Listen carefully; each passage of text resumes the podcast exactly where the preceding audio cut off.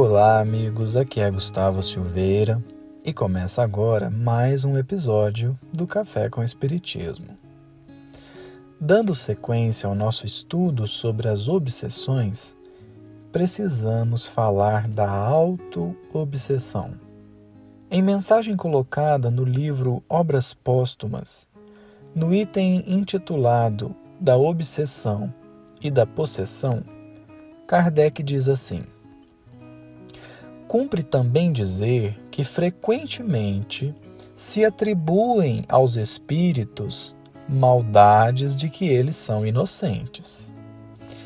Alguns estados doentios e certas aberrações que se lançam à conta de uma causa oculta derivam do espírito do próprio indivíduo as contrariedades que de ordinário cada um concentra em si mesmo, principalmente os desgostos amorosos, dão lugar, com frequência, a atos excêntricos, que fora errôneo considerar-se fruto da obsessão.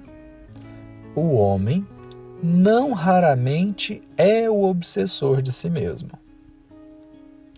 Nesse sentido, será útil diferenciar autoobsessão daquilo que se costuma chamar de fixação mental.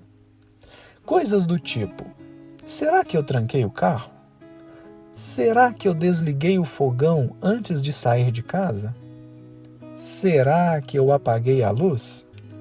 São sensações que temos que põem em dúvida atos que fizemos minutos antes, mas que são melhor classificados por ideia fixa ou fixação mental.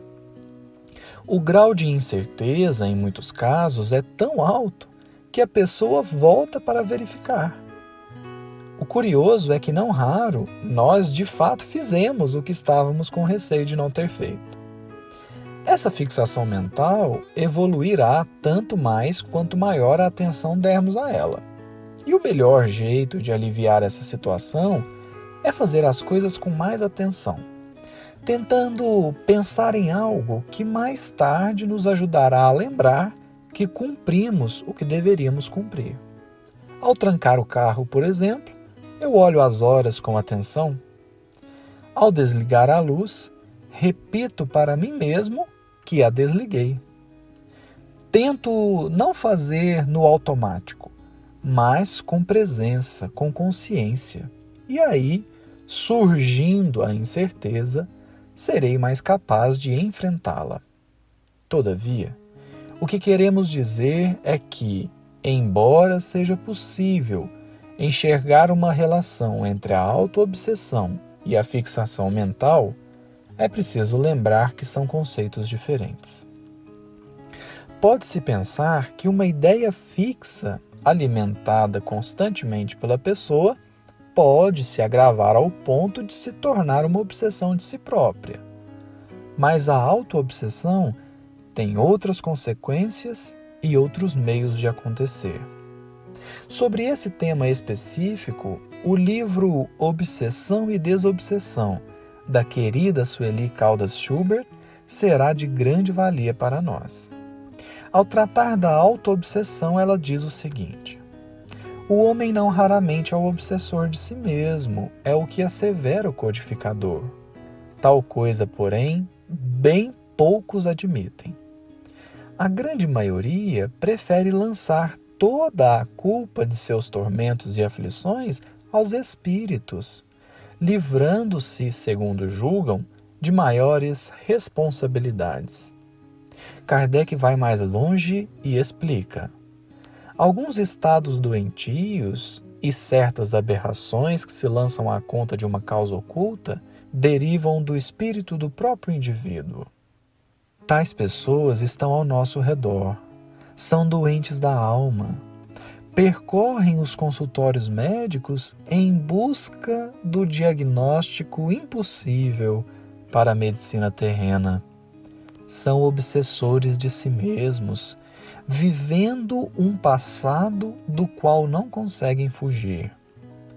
Um médico espírita disse-nos certa vez que é incalculável o número de pessoas que comparecem aos consultórios queixando-se dos mais diversos males, para os quais não existem medicamentos eficazes e que são tipicamente portadores de autoobsessão.